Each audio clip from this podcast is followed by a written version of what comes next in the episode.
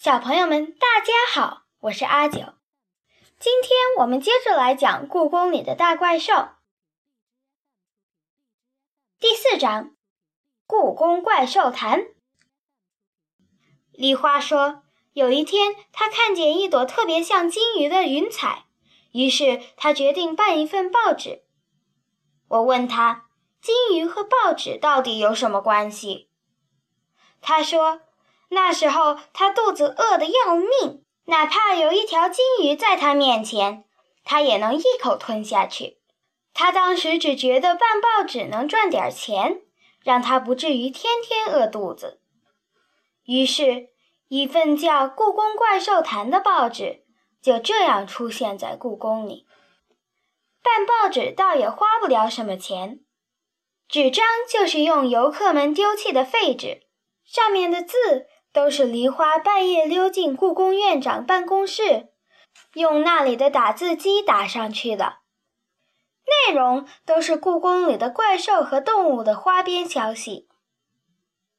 这样一份报纸，梨花既是记者，也是主编和送报员。这么想来，一直被我认为又懒又馋的野猫梨花，其实还挺能干的。刚开始的时候，梨花还专门为自己在故宫旁边的宠物店定制了一件西服裙。但当她穿着这件西服裙去采访龙的时候，却被龙嘲笑了很久。你这个样子更像是保险推销员，而不是记者。龙一边打着哈欠，一边说。你该给自己做件马甲，有很多兜的那种。那样的装扮是不是太随便了？喵。现在的记者不都是那个样子吗？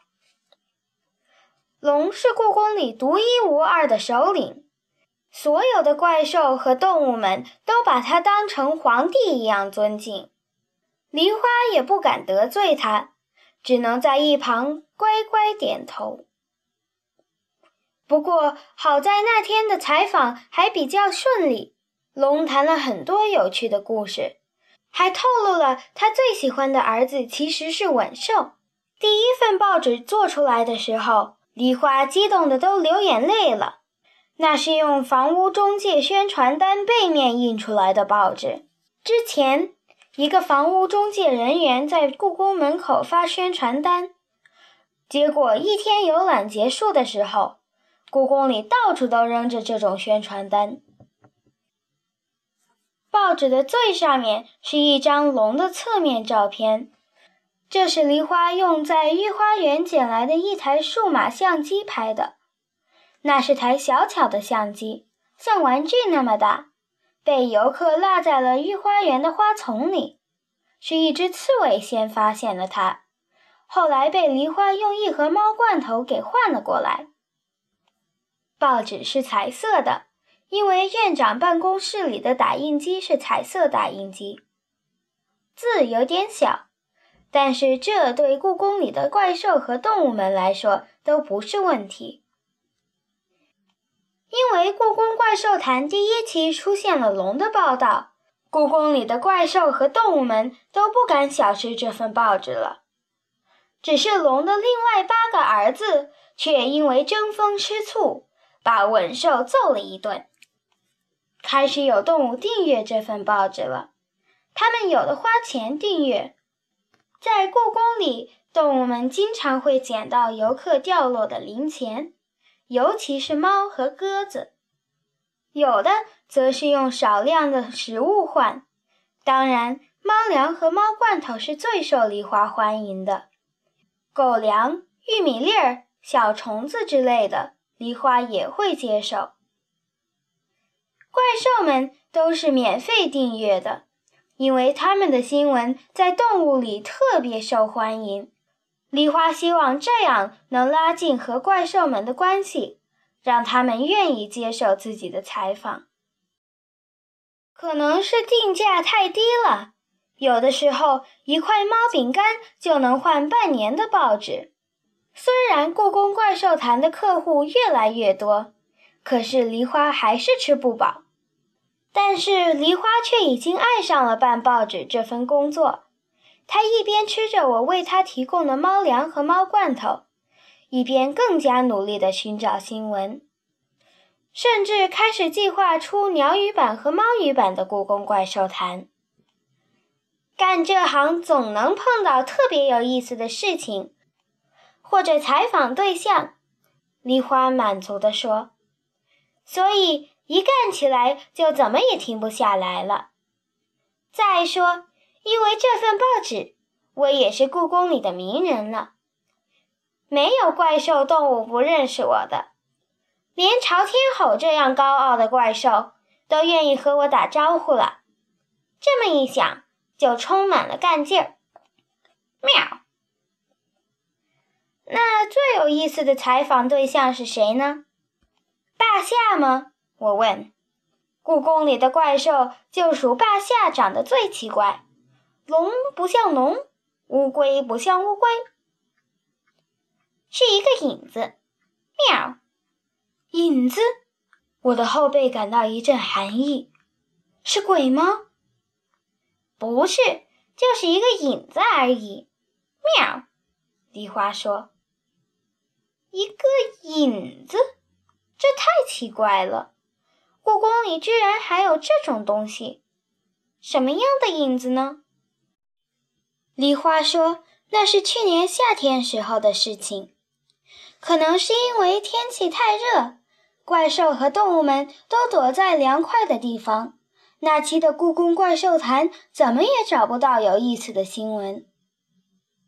一天，北京下了很大的雷阵雨，梨花冒着雨跑了出去，因为雷雨的时候。”闪电很容易会劈到宫殿屋檐上的吻兽，故宫就是因为吻兽的存在而躲开了很多次闪电造成的火灾。这场雨的闪电特别猛烈，梨花想，如果能拍到吻兽被闪电劈到的照片，怪兽和动物们一定爱看。可是他跑遍了故宫里的宫殿，身上的毛都湿透了。也没碰到一个吻兽被闪电劈到。正当他失望的在宴喜堂躲雨的时候，那个影子就出现了。那是一个长长的影子，头上好像还戴着很重的装饰，看样子穿的衣服也不是现代人穿的。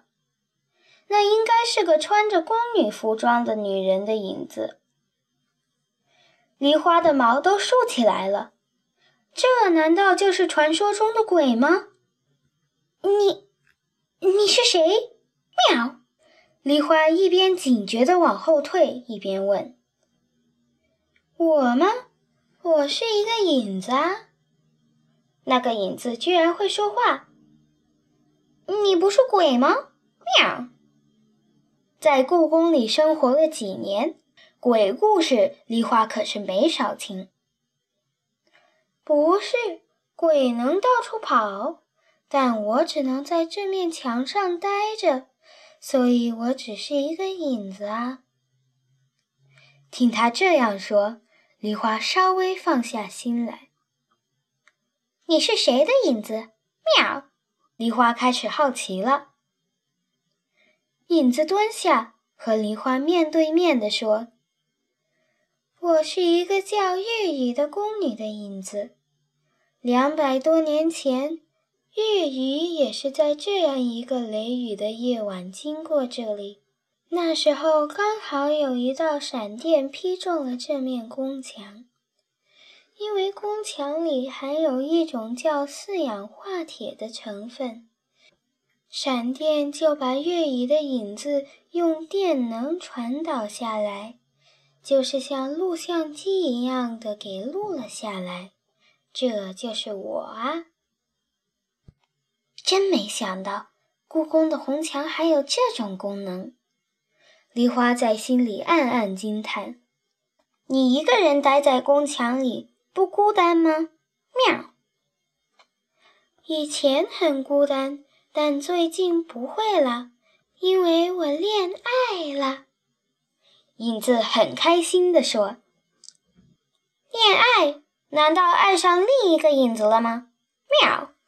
这面墙里只有我一个影子啊！就算其他墙里有我这样的影子，我也看不到。是啊，梨花想，一个影子想碰到另一个影子，还真不容易呢。那你爱上了谁？喵！是屋顶上的朝风。朝风？喵！梨花忍不住向养心殿的屋顶上望去，拥有狮子的头、凤凰翅膀的朝风，威风地站在雨里。它可是拥有地震、海啸、天炎力量的怪兽啊！你怎么会爱上朝风呢？它一直高高的站在屋顶上，你看都看不清呢。喵！这是一个月以前的事情。那天下午，居然下了场太阳雨。影子细声细气地说：“雷雨交加的时候，我就会浮现在红墙上。虽然那天是雷雨，太阳却没有被遮住。朝风的影子也正好被太阳投射到这面红墙上。”虽然已经在这面红墙上待了两百多年，但是影子还从没遇到过这种情况。因为下雷雨的时候，即便是白天，太阳也会被厚厚的雨云遮起来。没有了阳光，也就不会有新的影子。偏偏出现了这种情况，朝风的影子和影子都出现在了红墙上。朝风的影子可真神奇呀！影子头一回看到镶着阳光金边的影子，他慢慢走过去，轻轻用手抚摸着朝风的影子，心里充满了难以形容的感动。这是几百年的时间里第一次有人陪他呢。影子就这样紧挨着朝风的影子，朝风的影子鼓鼓的。还带着阳光的温度，挨着他的时候温暖极了。要是能永远这样挨着他就好了，影子心里想。后来呢？雨停了吗？喵。雨虽然一直下，但是太阳没多久就下山了。影子叹了口气，朝风的影子也就消失了。但是我却怎么也忘不了他，即便消失了，也总觉得他还在那里，所以现在并不觉得孤单。原来是这样啊！喵，嘲风的影子没能像月雨的影子一样留在红色的宫墙里，连梨花都替他觉得可惜。雨停之后。红墙上的影子就消失了。梨花在第二天出版的《故宫怪兽坛》上，把影子的故事放在了最醒目的位置，还附上了照片。虽然因为下雨，照片里宫女月雨的影子有些模糊，但是故宫里的小动物们看后都忍不住流眼泪，他们都被影子的故事感动了。月雨的影子在故宫里变得有名气起来。一到雷雨天气，就会有猫啊、刺猬啊、老鼠啊跑到宴喜堂听影子讲自己的故事，并陪着他一起掉眼泪。后来，连朝风都知道了这个故事。朝风也知道了。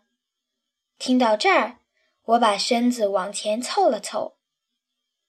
是啊，故宫怪兽坛可是故宫里最受欢迎的报纸呢。喵！梨花从来不会忘了给自己的报纸做广告，这句话我已经听他说过好多次了。朝风知道以后发生了什么呢？我去采访朝风，没想到那家伙冷酷的要命。喵！冷酷。他居然说自己只喜欢长着翅膀又能背诵《诗经》的对象。喵！长着翅膀又能背诵《诗经》，有这样的动物或怪兽吗？我挠着头问。就是说啊，故宫里就没有我不知道的动物和怪兽。但他说的这种，我还真没见过呢。喵！李华一边叹着气，一边说：“后来我就把朝风的回答一字不落的写到了故宫怪兽坛上。结果你猜怎么样？”喵！怎么？我睁大眼睛。结果故宫里的乌鸦、喜鹊、鸽子们都开始背《诗经》了。喵！什么？朝风可一直是这些鸟类心中的偶像啊！喵！原来是这样啊！我点点头。听凤凰说，你把我的故事写到报纸上了，有没有提我捡到神奇耳环的事情啊？自从那天遇到凤凰以后，我每天都提心吊胆地把耳环藏在衣服里，就怕被别人看到。当然没有，梨花拍着胸脯保证：“你要是没了那个宝贝，就不能和我聊天了，我的报纸也会少不少素材呢。”啊，我松了一口气。有关我的报道，你总要让我看看吧？你手里还有那期的报纸吗？梨花显得有些惊慌，嘴巴微微张开了一点。那期早就没有了，喵！没有了，真可惜。我还是第一次上报纸呢，虽然只是一只野猫办的报纸。那最新的一期呢？让我看看什么样？那个也没有了，喵！他还没说完。一只肥嘟嘟的小刺猬就跑到了我们面前。梨花，我的报纸呢？你怎么自己来拿了？梨花显得更惊慌了。还是等我给你送过去吧。喵！看到乌鸦都收到报纸了，我就着急的跑过来了。既然都来了，我就自己拿好了。刺猬理直气壮地说。梨花一看没有办法，只好从旁边的一个墙洞里拿出一份报纸。原来梨花把报纸藏在这里啊！这种地方，报纸既不会丢，也不会被露水弄湿，还真是好地方。不过，既然还有报纸，为什么梨花不给我看呢？我感觉有点不对劲儿。能借给我看看吗？我对刺猬说：“您想看吗？那就先给您看一下吧。”刺猬大方地说：“别喵！”梨花刚要扑过来阻拦，我已经接过了报纸。天哪，这是什么新闻呢？梨花居然写了这种新闻，怪不得不敢给我看呢。只见报纸最醒目的位置写着“故宫人类李小雨密会仙人”，谈话内容大揭秘。这新闻标题还真刺眼呢！这就是你写的独家新闻？真没想到，梨花还真是一只没节操的八卦猫。我我写的是事实，喵。梨花小声的嘟囔：“你明天的猫罐头没有了，不要了，喵！”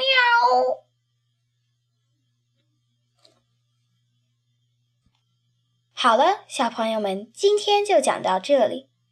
下个星期我们来讲第五章《天马出租车》，我们下星期见。